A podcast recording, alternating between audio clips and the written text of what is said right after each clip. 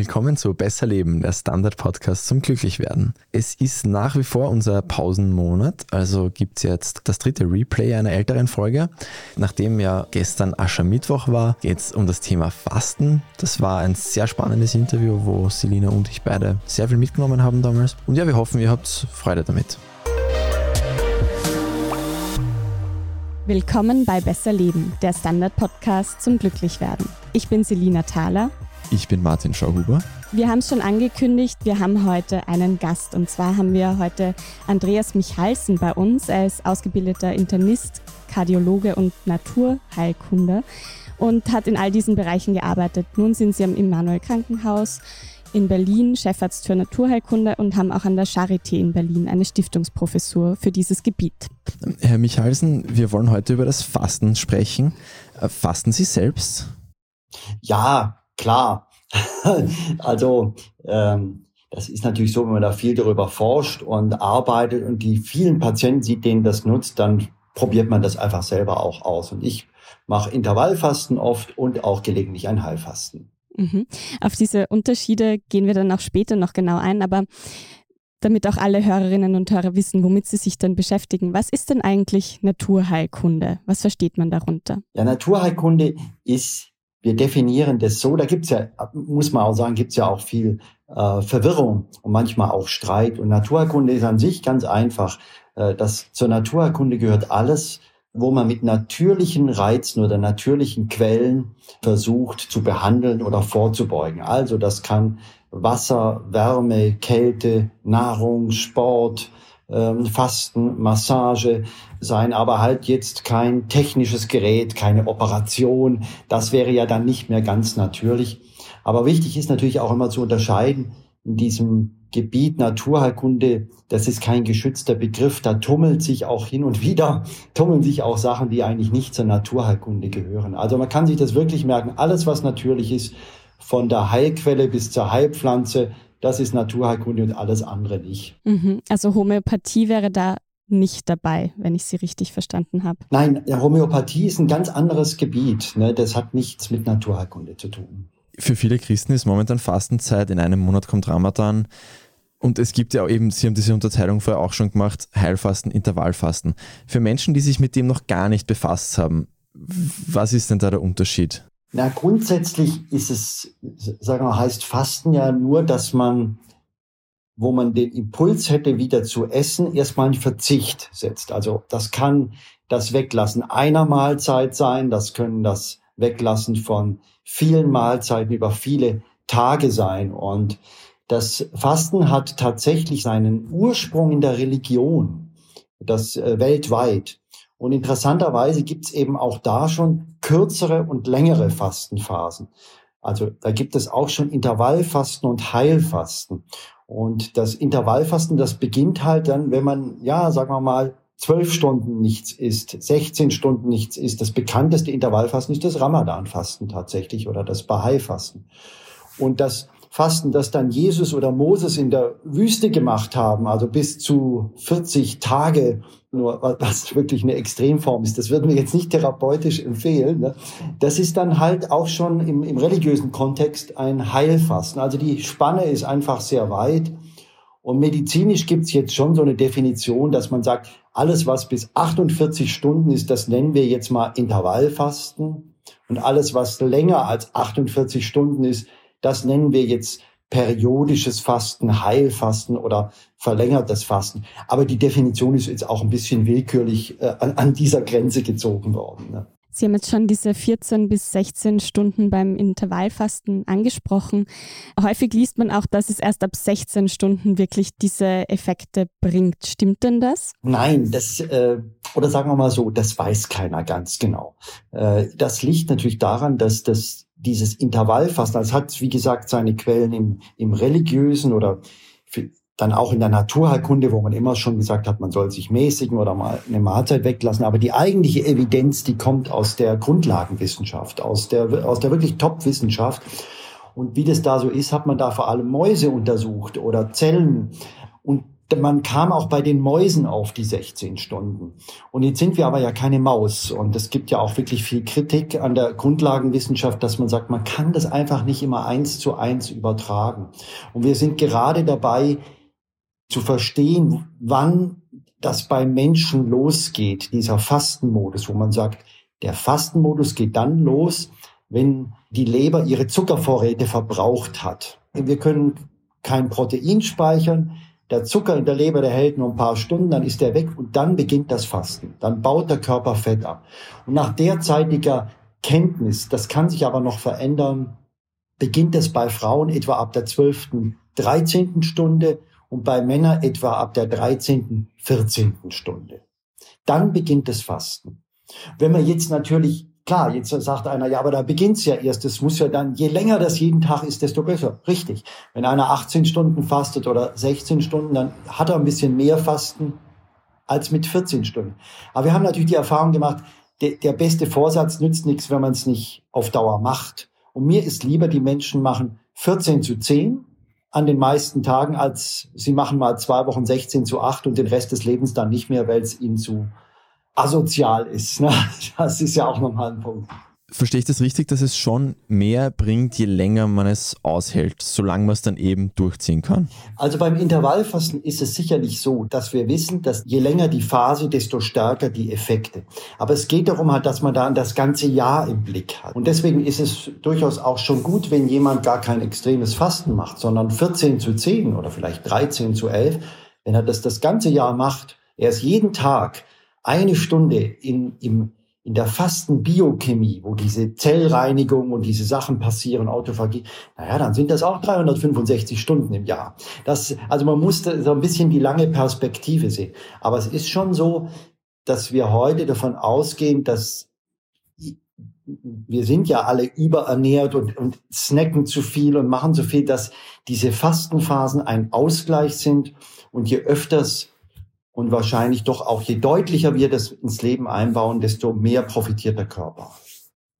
Mit Aus man muss Ausnahmen natürlich immer äh, benennen, das ist auch ganz wichtig. Menschen, die Untergewicht haben, Menschen, die eine Essstörung haben, äh, die sollten um Gottes Willen nicht fasten und auch keinen zu großen Ehrgeiz äh, beim Fasten entwickeln. Mhm. Aber das, die Mehrzahl der Menschen hat ja heute ein Übergewichtsproblem. Das, das ist ja so. Ne? Und da kann man schon sagen, ja, je länger, desto besser. Ich habe mal in einem Interview gehört, dass für das Magenbiom irgendwie extrem wichtig ist, was man als erstes isst, nachdem man länger fastet. Stimmt das? Und wenn ja, was wäre da gut? So stimmt das nicht, nein. Also das, das Darmmikrobiom, ähm, das wird ja jetzt sehr, sehr stark erforscht und da sind noch mehr, viel, viel mehr Fragen als Antworten, die wir heute haben. Aber was wir schon wissen, ist, dass es durch das Fasten verändert wird. Und wenn man so mutig ist und sagt, man bewertet es, dann schaut es so aus, als ob es günstig verändert wird. Ne? Aber da muss man auch so ein bisschen zurückhaltend sein. Das ist gar nicht so einfach. Und äh, die erste Mahlzeit spielt keine Rolle. Das Mikrobiom verändert sich dann nach dem Fasten einfach wieder entsprechend der Ernährung. Und da ist die Summe der Ernährung über die Tage hinweg, das ist wichtig. Da kommt es dann schon drauf an, was man isst. Je mehr Ballaststoffe, Vollkornprodukte, Wurzel, Gemüse und so weiter, je mehr man davon isst, desto besser. Und je weniger Zucker, Fleisch und Alkohol man zu sich nimmt, äh, desto auch besser. Ich habe dazu gleich eine Nachfrage, nämlich Unterscheidet sich denn das, was man isst beim Intervallfasten und beim Heilfasten? Oder essen sollte? Auf alle Fälle. Also beim Heilfasten ist es ja so, da gibt es die Fastenspeisen oder Fastengetränke. Die sind nicht wissenschaftlich entwickelt worden, sondern aus einer Tradition. Ne? Da gibt es das FX Meyer Fasten. Da hat man so altbackene Semmeln äh, gegessen und früher Kuhmilch, heute Mandelmilch. Es gibt das Buchinger Fasten, wo man etwas Saft zu sich nimmt. Das Prinzip ist immer, man macht keine Nulldiät, sondern nimmt eine kleine Menge Kalorien, die aber so klein ist, dass das Fasten nicht durchbrochen wird. Und es ist wahrscheinlich auch egal, was man da zu sich nimmt. Ich würde jetzt nicht so weit gehen zu sagen, ja, dann kann man auch Schokolade fasten. Also man nimmt 200 Kalorien in Form von Schokolade. Es macht sicherlich Sinn, wenn das was Gesundes ist.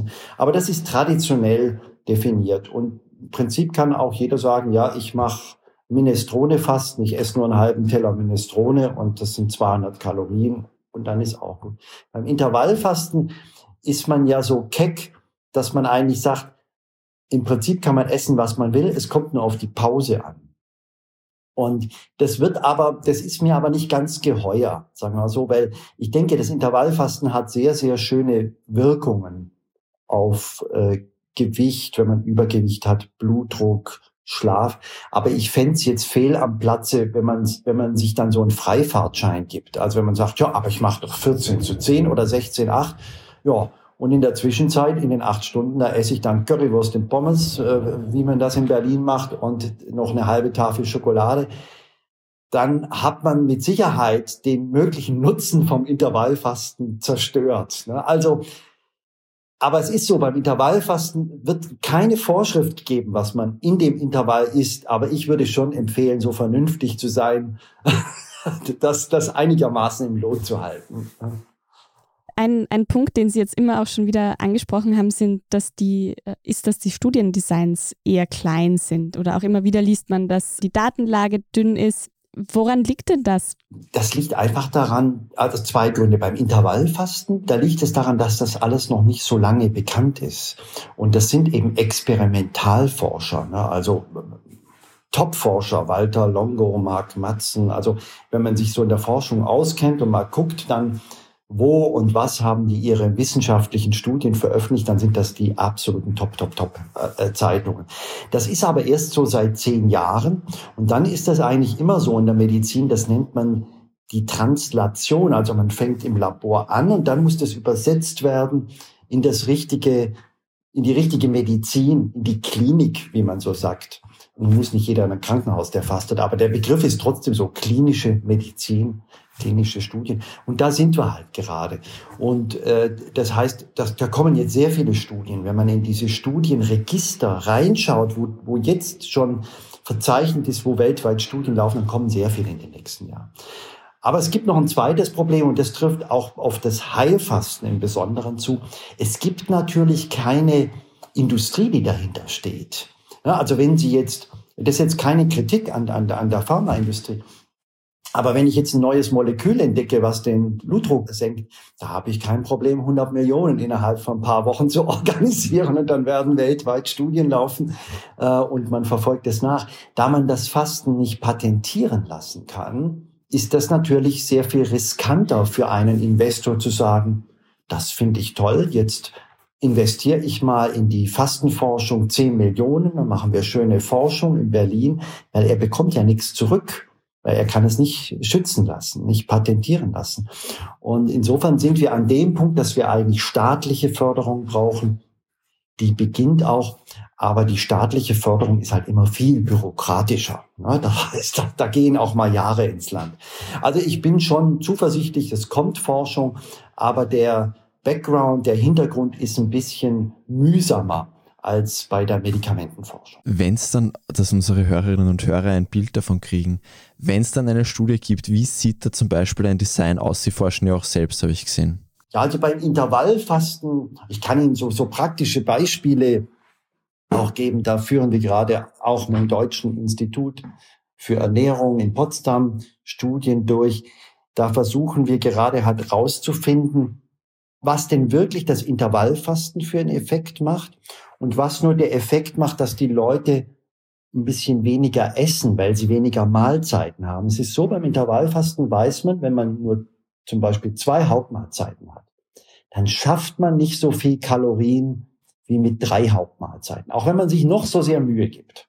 Also wenn, wenn einer das äh, Frühstück komplett weglässt und er isst Mittag und Abend und dann haut er da richtig rein und sowas, er schafft trotzdem nur 1800 oder 1900 Kalorien. Und der, der das Frühstück noch dazu macht, der kommt auf 2300 Kalorien.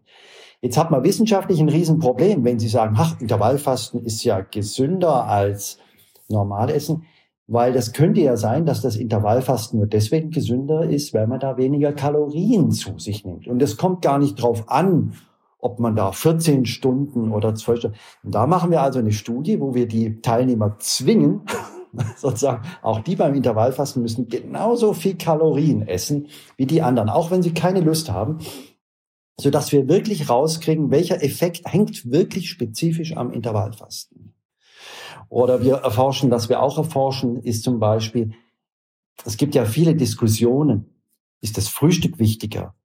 Oder ist das Abendessen auch gut? Und es gibt ja so eine Tendenz zu sagen, ja, das Frühstück ist schon wichtig. Ne? Frühstücken wie ein Kaiser.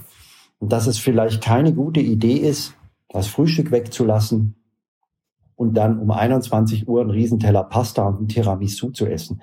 Das ist auch für die meisten Menschen keine gute Idee. Die Wahrheit ist aber auch, dass jeder von uns anders ist. Es gibt Lerchen und es gibt Eulen und das variiert auch im Leben. Das kann jeder beobachten. Wir haben zu Recht Diskussionen, dass es völlig verrückt ist, für die 16- bis 18-Jährigen die Schule um sieben oder um halb acht beginnen zu lassen. Weil deren Chronorhythmus ist so, dass die vor neun Uhr sind die betäubt und entsprechend ist es für die zum Beispiel auch keine gute Idee, sehr früh zu frühstücken. Das kann sich dann im späteren Leben wieder ändern. Ne? Je, je, älter man wird, desto lieber geht man auch wieder früher ins Bett. Und das haben wir alles noch nicht untersucht. Damit beschäftigen wir uns auch, dass wir sagen, wir messen über die Gene, das kann man heute, ob einer ein Frühaufsteher oder eine Nachteule ist. Und dann maßschneidern wir sein Intervallfasten. Und dann untersuchen wir über das Gewicht, über den Schlaf, über den Blutdruck, ob das ihm einen Vorteil bringt. Also das sind so Beispiele, wie wir das Intervallfasten beforschen. Wir versuchen das zu optimieren, weil viel kann man einfach, wie gesagt, viel, viel Wirrwarr, der immer da ist, der entsteht halt dadurch, dass irgendjemand, ich bin jetzt mal frech, das Intervallfasten beforscht, aber sonst gar keine Ahnung von dem Gebiet hat. Oder eben vor ein paar Tagen war es auch so, da kommt eine Studie über einen Ticker, dass bei Mäusen das Bauchfett nicht zurückgegangen ist beim Intervallfasten. Und das Intervallfasten wurde aber so gemacht, ein Tag essen, ein Tag fasten, ein Tag essen, ein Tag fasten. Das kann man nicht mit 14 zu 10 vergleichen. Das ist einfach Unsinn. Ne? Und insofern muss man, ist es uns ein Anliegen, da präziser hinzugucken. Es geht ja auch immer mehr in die Richtung, wie Sie es schon angesprochen haben, auch individuellere Therapien zu machen. Wir haben jetzt auch schon sehr viel darüber gesprochen, was dann jetzt die Unterschiede im Fasten sind und wie man das untersucht. Aber was uns das bringt, das müssen wir auf jeden Fall noch besprechen. Das machen wir nämlich gleich nach der Werbepause. Eine kleine Wohnung im Zentrum, das wär's. Ich will ein richtiges Zuhause für meine Familie. Mein Traum, ein Haus am See. Was auch immer Sie suchen, Sie finden es am besten im Standard. Jetzt Immosuche starten auf Immobilien der Standard.at. Wir sind wieder zurück aus der Werbung und wir sprechen immer noch mit Herrn Professor Michalsen über das Fasten und gehen jetzt tiefer in die Effekte.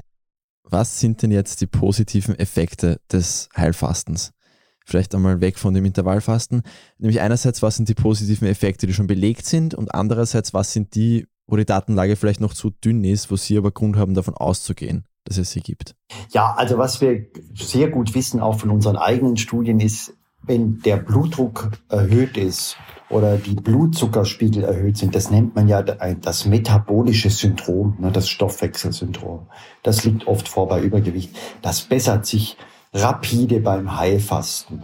Also wenn ähm, ein Mensch vorher einen Blutdruck von 160 oder 170 äh, vom ersten Wert hatte, ist er am, in der Regel am vierten, fünften Heilfastentag im Normalbereich bei 120 oder 130. Da kann man die Uhr danach stellen. Das ist wirklich äh, äh, sehr beeindruckend. Und äh, genauso eben die Zuckerwerte. Das hat ein bisschen den, den Nachteil, dass wer bluthochdruckkrank oder äh, Diabetes erkrankt ist, Diabetes Typ 2 und Medikamente einnimmt, der braucht deswegen einen Arzt oder eine Ärztin als Begleitung, weil man relativ schnell die Medikamente absetzen oder reduzieren muss. Sonst geht das nämlich zu sehr runter. Aber erstmal der schöne Effekt, das wissen wir, dann verbessern sich natürlich auch die Blutfette, ne, Cholesterin als, als Stichwort und das Gewicht sowieso. Wobei wir beim Heilfasten eigentlich immer die Menschen sehr stark informieren, dass man jetzt nicht dauernd auf das Gewicht guckt, also nicht wie das Kaninchen da auf die Schlange, weil da kommt es schon eher auf die langfristige Perspektive an. Es nützt ja auch nichts, wenn jetzt jemand beim Heilfasten mal fünf Kilo abnimmt und dann hat er vier Wochen später sieben Kilo drauf. Aber auch das wissen wir, da, da habe ich schon ganz früh 2005 eine Studie dazu gemacht. Es gibt einen sehr, sehr schönen Effekt des Heilfastens, der mir persönlich sehr, sehr wichtig ist, dass man nach einem Heilfasten anders schmeckt und sich viel leichter tut, sich anders zu ernähren. Also viele Menschen haben ja eine Gewohnheit. Das ist, also wir sind sowieso Gewohnheitsmenschen und äh, sind dran gewöhnt, ja, mittags um drei was Süßes und es muss schön fettig und salzig sein mittags und so. Es ist wahnsinnig schwer für uns, diese Gewohnheiten zu durchbrechen. Wenn man jetzt ein Heilfasten macht, dann ist das ja die ersten ein, zwei Tage auch, ja, ist nicht einfach, ne? Man vermisst das alles, auch das Glas Wein oder den Kaffee, man ist ja wirklich im Defizit. Aber wenn man das durchstanden hat, dann ist das wie ein Neustart, psychologisch. Und das führt eben dazu, dass sehr, sehr viele Menschen danach sagen, aha, ein Zucchini-Auflauf, ach, das schmeckt ja total gut. Oder wir machen ja dieses Fastenbrechen nach sieben Tagen oder nach zehn Tagen aus der Tradition heraus mit einem Apfel. Dieser Apfel wird in kleine Schnitze geschnitten und dann isst man es. Und wenn man das mal erlebt, auch persönlich, dann denkt man sich, das ist das Beste, was ich je in meinem Leben gegessen habe. ein, ein Apfelschnitz. Ne? Und das ist für mich ein Effekt, der ist sehr, den würde ich fast ganz nach oben stellen. Dass das Fasten hilft uns, unsere manchmal nicht ganz so guten Gewohnheiten zu durchbrechen. Ja, und dann kommt eben Blutdruck, Blutzucker. Und was halt, was ein bisschen spekulativ ist, aber da laufen Studien auch bei uns an der Charité. Es läuft eine große Studie zu Multiple Sklerose, hat es eine gute Wirkung auf Hirnerkrankungen auch sehr spekulativ, aber sehr, sehr spannend, kann man die Nebenwirkungen von Chemotherapie bei einer Krebserkrankung reduzieren, wenn man drei Tage fastet. Auch da schließen wir dieses Jahr zwei Studien ab. Sind wir extrem gespannt auf die äh, Ergebnisse. Dann gibt es noch einen letzten Punkt, den ich unbedingt erwähnen möchte. Entzündliche Erkrankungen, also wie Rheuma, die bessern sich ganz gesetzesmäßig auch unterm, unterm Fasten. Also wir setzen bei allen Patienten hier in unserer Klinik, die mit Rheumaschüben kommen oder mit stark schmerzhaften Arthrosen, setzen wir das Fasten ein, weil wir einfach wissen, es ist entzündungshemmend. Ne? Da, damit kann man das erstmal durchbrechen, den Schmerzschub. Das sind so die wichtigsten Indikationen. Ja. Und das gilt auch für das Intervallfasten oder gibt es da noch weitere Effekte oder andere? Nein, das Intervallfasten, genau das, für das Intervallfasten gilt nur ein Teil davon. Also was fürs Intervallfasten gilt, ist, dass der Blutzucker, wenn man an Diabetes Typ 2 erkrankt ist, der bessert sich. Das Gewicht wird reduziert, wenn es erhöht ist. Und es gibt auch eine gute psychologische Wirkung beim Intervallfasten. Beim Heilfasten habe ich ja so gesagt, ist das eher so diese Erfahrung, die den Schalter umlegt, wo man so sagt, wow, das, das ist ja irgendwie toll, ne? das kann ich und jetzt ändere ich was. Beim Intervallfasten ist es so, dass die meisten Menschen ganz objektiv eine Verbesserung ihres Schlafes bemerken, wenn sie das Zeitfenster des Essens eingrenzen. Entzündungshemmend ist aber das Intervallfasten leider nicht so sehr, also wie das Heilfasten, das gibt es mal selten, aber da hat man nicht so diesen Nutzen davon. Also beim Stichwort Intervallfasten kann man schon sagen, es geht um Gewicht und Stoffwechsel. Und das Heilfasten hat doch deutlich breitere Wirkung. Wenn man jetzt eben eingeschränkt ist, welches Fasten auch immer das denn ist, gibt es irgendetwas, das man auf jeden Fall zu sich nehmen muss? An sich braucht man nicht wirklich was beim Fasten. Also das sind natürlich Fragen, die oft auch an mich gestellt werden. Da muss ich auf Vitamine achten muss ich auf ja, Mikronährstoffe, Minerale achten und so. Das ist eigentlich alles kein Thema beim Fasten. Also man trinkt ja, das heißt, da sind Minerale drin und der Körper hat kein Problem, wenn er mal eine Woche keine Vitamine kriegt, das oder oder zehn Tage. Das ist auch gut belegt, dass das unproblematisch ist. Und diese kleine Menge Saft oder altbackene Semmeln oder was auch immer, die man zu sich nimmt, da geht's wirklich nur um die Kalorien. Also weil der Körper so funktioniert, dass unser Gehirn braucht einfach sehr viel Zucker. Und wenn man jetzt gar nichts isst, geht der Körper einfach auf Nummer sicher. Er will auf alle Fälle vermeiden, dass das Gehirn unterzuckert. Das darf nicht passieren. Und wenn jetzt gar keine Kalorien kommen, dann baut er halt ein bisschen Protein und ein bisschen Muskel ab. Und deswegen wird eben diese kleine Menge an Kalorien zu sich genommen. Da gibt es, in Amerika gibt es auch Nullfasten, das machen die auch, aber da haben wir auch den Eindruck, da werden die Leute ein bisschen schwächer danach. Das holen die auch wieder rein, das ist jetzt kein Problem. Äh, aber warum muss man sich ja nicht antun? Ne? Und insofern ist wirklich die einzige Maßgabe, wenige Kalorien zu sich zu nehmen. Und, und was es ist, ist an sich wirklich egal, weil es gibt keinen wirklichen Mangel, wenn man sieben Tage fastet.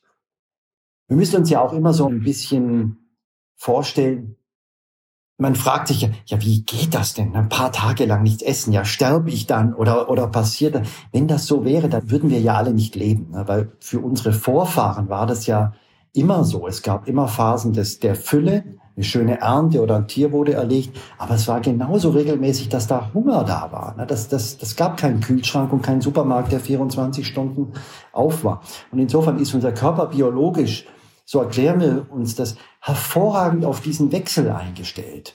Wenn unsere Ur-Ur-Ur-Großeltern gestorben wären nach drei Tagen ohne Essen, ja, wie gesagt, dann würden wir uns jetzt nicht unterhalten. Ne? Ein Punkt, der auch im, im Zuge des Fastens immer wieder angesprochen wird, ist, dass dabei Giftstoffe ausgeschieden werden und dass das auch so eine gute Wirkung haben soll.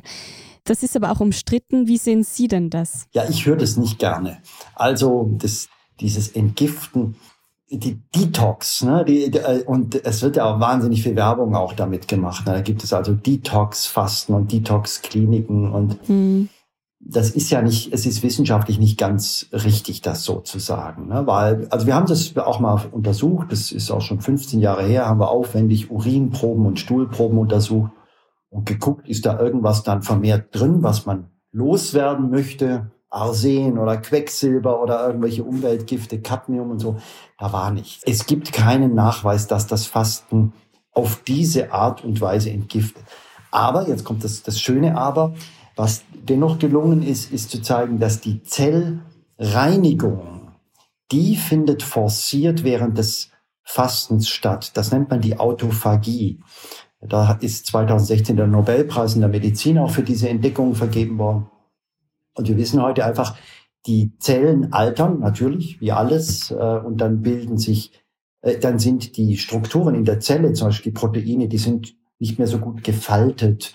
Oder es gibt in den Zellen so kleine Energiefabriken, die nennen wir Mitochondrien. Naja, wenn die dann mal schon 40, 50 Jahre Energie verarbeitet hat, ja, dann fransen die halt auch so ein bisschen aus und sind nicht mehr ganz so, so schick. Und dann gibt es diese Autophagie, das heißt, die Zelle kann die sehr geschickt abbauen und aus den einzelnen Fragmenten wieder was Neues aufbauen. Die Zelle braucht dafür aber Pause von der Verdauung. Sie kann das nicht machen, wenn sie gerade beschäftigt ist, die Energie wieder zu verstoffwechseln. Und das ist, ist natürlich sehr beeindruckend. Autophagie, die Zellreinigung wird durchs Fasten massiv gefördert. Jetzt könnte man sagen, das, das ist doch Entgiftung, aber, aber es ist nicht ganz Entgiftung. Ne? Es ist sauber machen nicht in dem Sinne, dass Umweltgifte rausgeleitet werden. Aber es ist sehr, sehr wichtig. Und viele Forscher gehen davon aus, dass man damit auch Demenz oder solche Erkrankungen, die Folge chronischer Fehlprozesse sind, dass man die damit dann auch vermeiden. Also so eine Müllabfuhr quasi auch ein bisschen, das Fasten. Genau. Professor Frank Madeo ist ja einer der Päpste aus in Graz, ne, der, der, der Autophagie-Päpste. Und der, ich habe den auch mal gefragt, äh, wir kennen uns, habe ich gesagt, Mensch, Darf ich auch das Wort Müllrecycling verwenden oder ist das grob fahrlässig, unwissenschaftlich? Und da ist ja doch, doch, das kann man wirklich so ausdrücken. Was sind denn potenzielle Fallen, die man beim Fasten beachten muss? Was kann man falsch machen? Wo muss man sich vielleicht auch davor oder danach schützen? Ja, also ich glaube, beim Heilfasten ist eine ganz große Frage, traut man sich zu, weiterzuarbeiten, seinen Alltag weiterzuführen oder nimmt man sich Urlaub dafür oder macht man es während Ferien oder zumindest am verlängerten Wochenende. Das muss man ein bisschen achtsam mit sich selber rausfinden. Ich empfehle immer beim ersten Fasten möglichst an einem Donnerstag oder Freitag anzufangen. Dann sind die schwierigen Tage, der zweite, erste, zweite ähm, am Wochenende und dann zu gucken, ob man arbeiten kann. Das ist so halb halb. Also die, die Hälfte der Menschen tut sich schwer. Äh, dabei seinen Alltag, seinen Arbeitsalltag weiterzuführen. Es gibt aber auch die, die können Bäume ausreißen. Und das sollte man beim ersten Mal so ein bisschen im Hinterkopf haben, dass man erstmal sich beobachtet und vielleicht nicht gleich überfordert. Das soll kein Stress sein, das Fasten. Das, das ist ganz wichtig. Man ist leistungsfähig, aber es variiert doch sehr individuell. Und dann ist sehr wichtig, dass man an einen Entlastungstag macht vor dem Fasten. Was ist ein Entlastungstag? Wenn man, wenn wir anfangen zu fasten, also quasi nichts mehr zu uns nehmen oder nur noch nichts Festes, ne, nur noch so ein bisschen Saft, dann wird der Darm faul. Also dann beginnt, dann hören diese Darmvorwärtsbewegungen, das nennen wir Peristaltik, die hören dann auf. Und jetzt ist es ungünstig, wenn man beispielsweise am Vorabend des Fastens äh, ja ein Schweinebraten oder äh, ein Steak, äh, irgendwas, weil, ein, weil eine große Fleischportion braucht bis zu 24 Stunden, bis die verdaut und, und weiter verarbeitet ist. Wenn man also ein Festmahl am Abend vor dem Fasten macht, dann hat man mit ziemlicher Sicherheit einen fürchterlichen ersten und zweiten Fastentag weil das dann ist dann ist es da drin und kommt nicht raus. Also empfiehlt man einen Entlastungstag am Tag vor dem Fasten schon vegan essen, pflanzlich, möglichst nur ein bisschen Reis oder Kartoffeln, leicht verdauliches, ein bisschen Obst und wirklich jetzt kein kein Gulasch mit Knödeln, kein die schon in Berlin keine Currywurst mit Pommes, ne, leicht verdauliches. Das sind glaube ich die wichtigsten Sachen. Dann wer Medikamente einnimmt, immer mit dem Arzt, mit der Ärztin absprechen. Und das sind, glaube ich, die wichtigsten Punkte. Und gibt es noch weitere Tipps, um es leichter zu machen? Also Sie haben schon angesprochen, manchen fällt es irgendwie leichter, manchen schwieriger. Ja, also ganz interessant ist, wir wissen heute aus der Forschung heraus, dass das Fast, dass man das Fasten auch trainieren kann. Also das wirkt jetzt komisch. Beim Sport haben wir uns ja dran gewöhnt. Da weiß man, wenn man eine Couch Potato ist und zum ersten Mal was weiß ich, zehn Kilometer joggt, fühlt man sich danach schrecklich, ja, weil man nicht trainiert ist. Wenn man es jeden Tag macht, dann baut der Körper auf. Und es ist tatsächlich beim Fasten auch so. Die Zellen, also je öfter man sie mit dieser Fasten- oder Hungersituation wieder konfrontiert, desto mehr richten sie sich drauf ein. Und deswegen kann man sich auch so ein bisschen eintrainieren. Also es ist durchaus auch ganz gut zu sagen, ja, ich fange erstmal mit dem Intervallfasten an. 14 zu 10, 16 zu 8, dann kriege ich erstmal ein Gefühl, wenn man auf eine Mahlzeit verzichtet, äh, wie das ist. Man lernt auch mal wieder den Unterschied zwischen Appetit und Hunger. Na, das ist ja auch, wir laufen durch die Straßen und dann die Bäckereien haben ja sogar Ventilatoren, dass dieser Bäckerduft nach außen geleitet wird. Und das ist auch so ein Punkt, dass man dass man das wieder lernt einzuschätzen, was ist eigentlich äh, richtiger Hunger. Ne? Und dann würde ich mit einem weil wenn man das erste Mal macht, einfach nur mit so einem Fünf-Tage-Fasten anfangen, sich einen Ratgeber kaufen oder ich, ich habe auch ein Buch geschrieben, also es muss jetzt nicht meins sein, da gibt's gibt's viele. Und ja, wie gesagt, und nur wer, wer, wer krank ist, der soll es nicht auf eigene Faust machen. Da gibt's auch Fastenkliniken, wo man das dann schön äh, überwacht oder supervidiert dann machen kann. Normalerweise sagt man ja, dass das eigene Körpergefühl ein guter Ratgeber ist beim Intervallfasten kommt es mir oft vor, also ich mache das öfters, und es kommt mir oft vor, als würde das da an seine Grenzen stoßen, weil nach, bei mir ist meistens nach zwölf Stunden, nach der letzten Mahlzeit kommt der Punkt, wo mich mein Körper anschreit, isst doch was, du Trottel. Wie machen Sie das Fasten dann? Also, also ich mache 16,8. Und zu welcher Uhrzeit? Ich esse zu Abend und lasse das Frühstück weg. Mhm. Also halt möglichst nicht zu spät zu Abend, aber das läuft dann trotzdem meistens auf 20 Uhr ja. hinaus. Also ich mache es auch nicht immer, muss ich sagen. Ich bin jetzt, weil Sie das gerade angesprochen haben, nicht so extrem gut trainiert, aber es geht schon einigermaßen. Also ich würde schon sagen, man muss so zwei Phasen unterteilen. Also am An das meinte ich mit dem Antrainieren. Am Anfang muss man einberechnen, dass der Körper das noch nicht kennt. Und wir müssen dem Körper also unsere Gene kennen es schon, ne, weil unsere Urväter und Mütter, die, die, die wussten es, aber der, der Körper, das muss man erst wieder auffrischen. So. Insofern sollte man die eben die ersten Tage, wenn man Intervall fastet und nach zwölf Stunden einen Heißhunger hat, dann empfehle ich schon zu sagen, Augen zu und durch. Wird besser.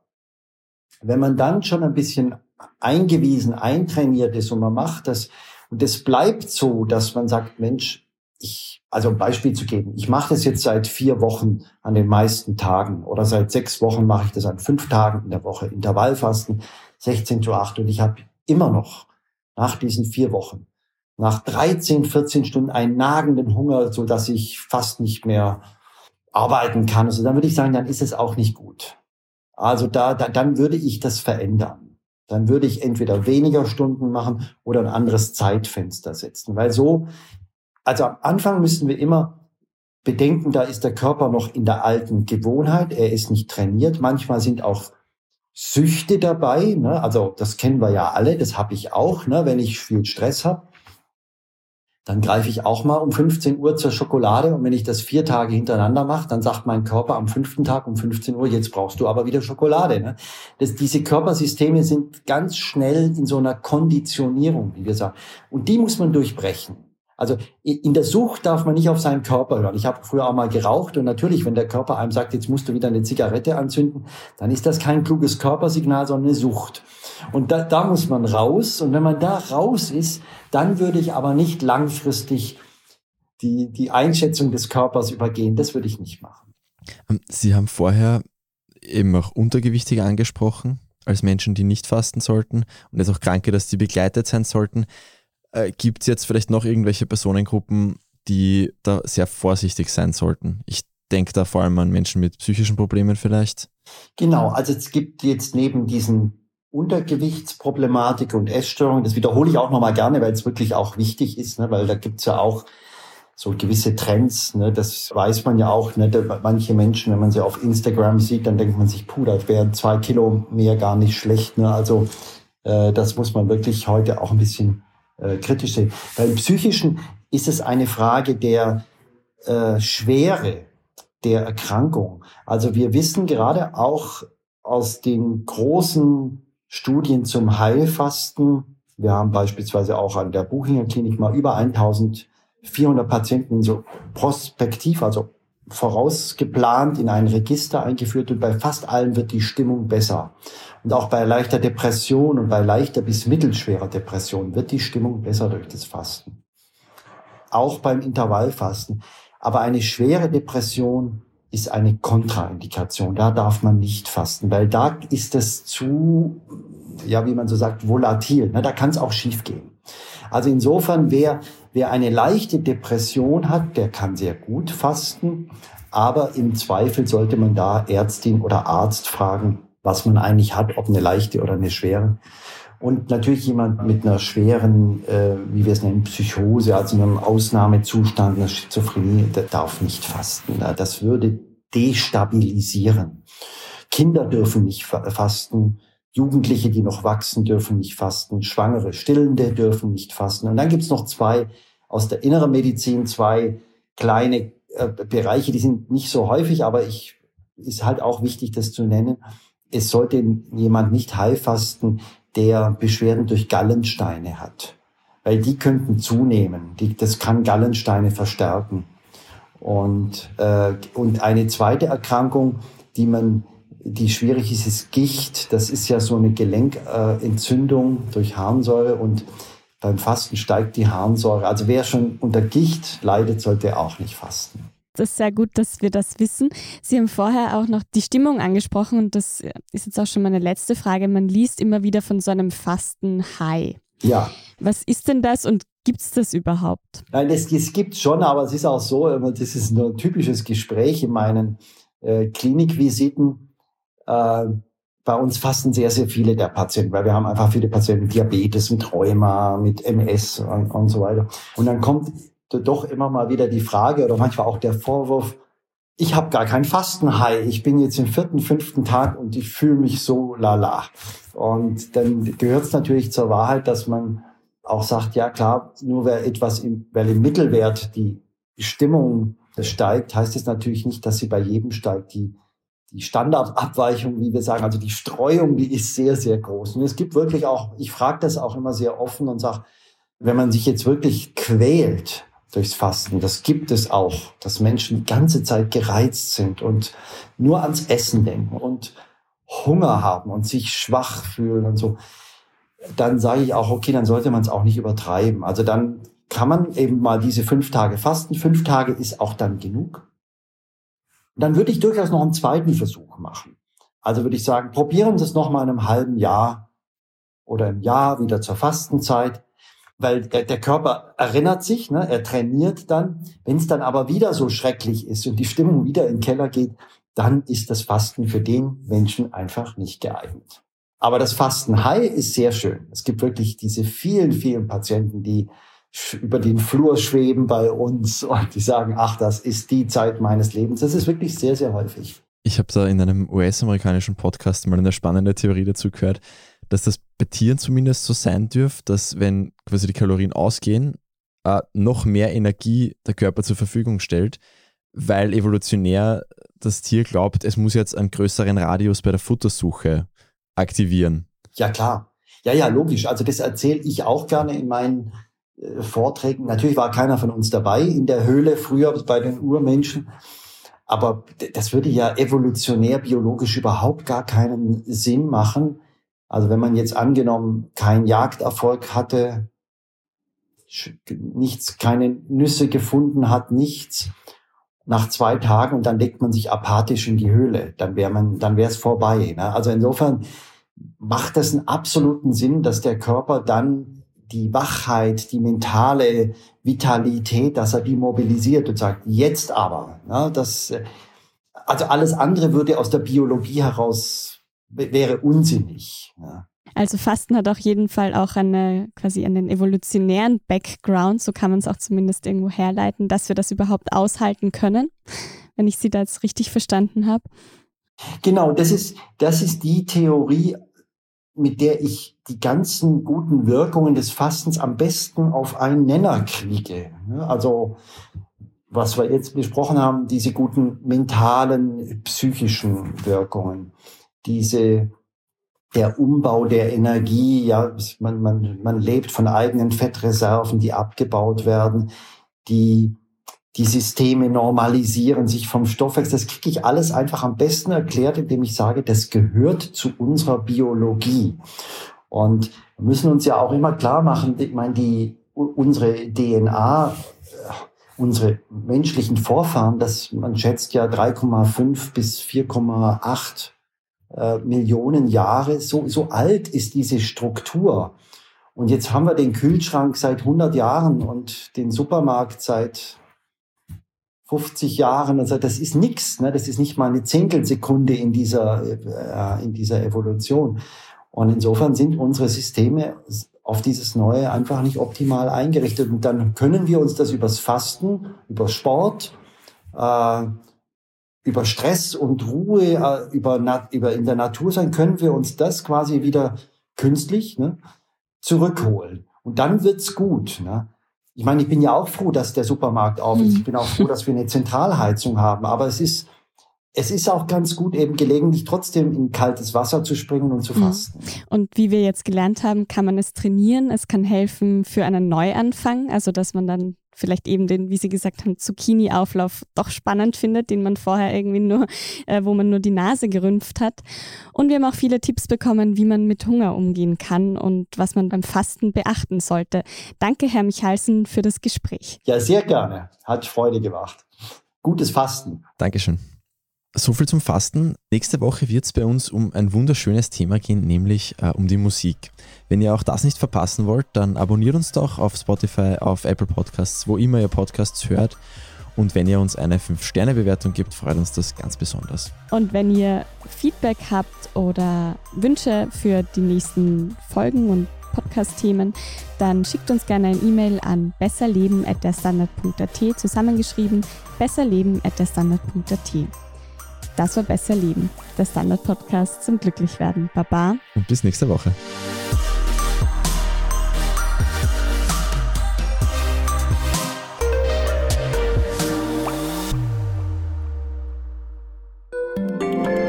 Guten Tag, mein Name ist Oskar Bonner. Ich habe den Standard gegründet, weil es damals einfach keine unabhängige liberale Qualitätszeitung gab. Guten Tag, mein Name ist Anna Haber und ich lese den Standard, weil er genau das noch immer ist. Und das ist heute so wichtig wie damals.